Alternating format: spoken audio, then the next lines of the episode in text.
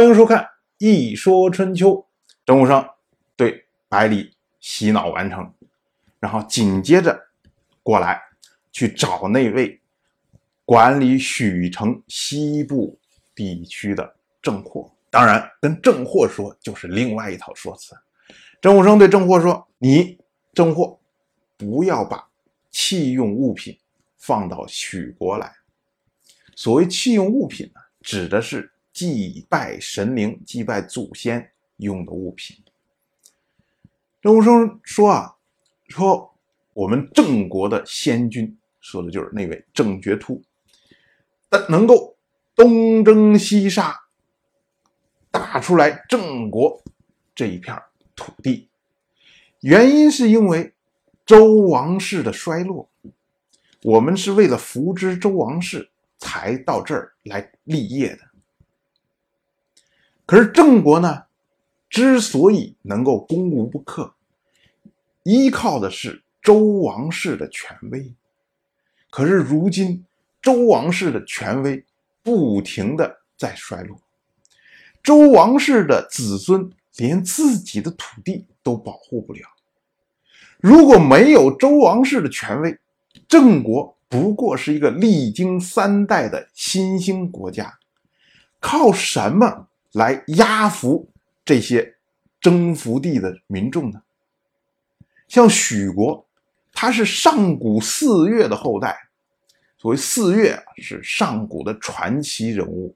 据说呢，当年尧舜禹这个尧要选择自己的这个接班人，哎，都要征求四岳的同意。所以四岳实际上是比较古老的诸侯。郑武生说，许国是。上古四岳的后裔，他们有自己的骄傲和自己的传统。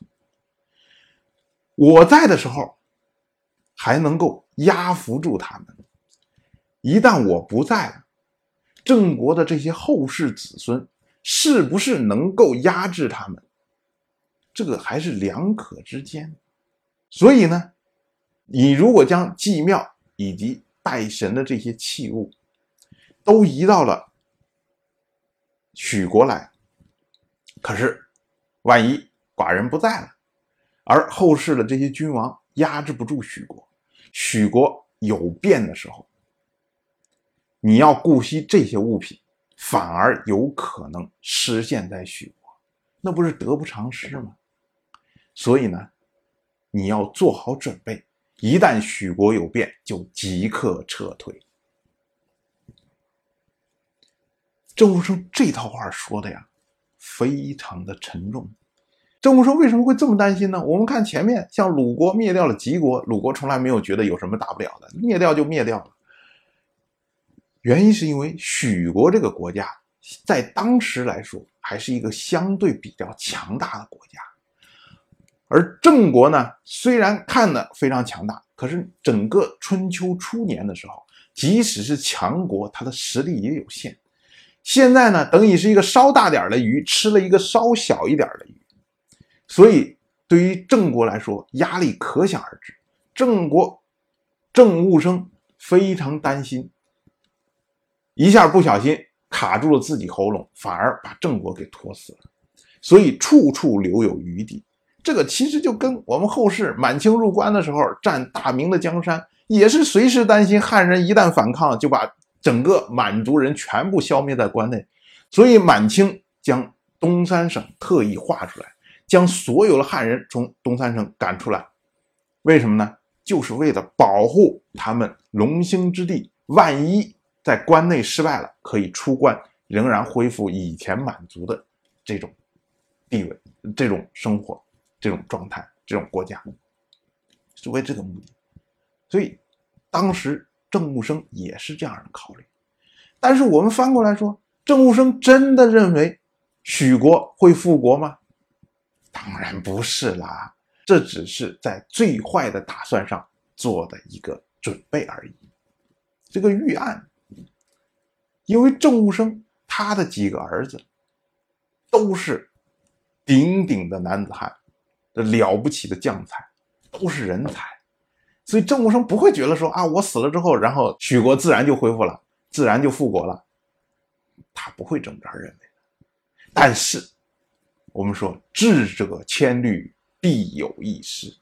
以郑武生这样的战略大师，他万万没有想到，他的儿子太有才了，有才到将他铁桶一般的江山，最后搞得千疮百孔。当然，这个是后话，我们放在后面再说。不管怎么说，郑武生夸这么一套的做派，这么种种特殊的安排，夺得了当时人、当时舆论的好评。所以《春秋》呢，借君子口称赞郑武生，说郑武生是知礼之人，他的对于许国的安排是合乎礼数的。《春秋》认为呢，许国因为不遵守王室的命令。所以郑国要讨伐他，哎，这是合乎礼数的。而许国被讨伐之后屈服，郑国呢不贪图许国的土地，因为哎许都一分为二嘛，郑国最多要了一半，不贪图许国的土地，所以这是合乎礼数的。而郑武生对于许国的安排，处处留有余地。叫量力而为啊！他对郑获所说的这套话，也就是说，如果建机不行的时候，不要强留许国在郑国的版图之内，他愿意复国就让他复国。春秋认为这是量力而行，不拖累后人，不强求这个功绩，这是合乎礼数的。所以，我们说。郑武生积心处力，最后呢，借助齐国和鲁国的力量，借助王室的命令，然后推平了许国这么一个国家，灭了一个国家，竟然还被世人所称颂。什么叫做战略大师？什么叫做战略专家？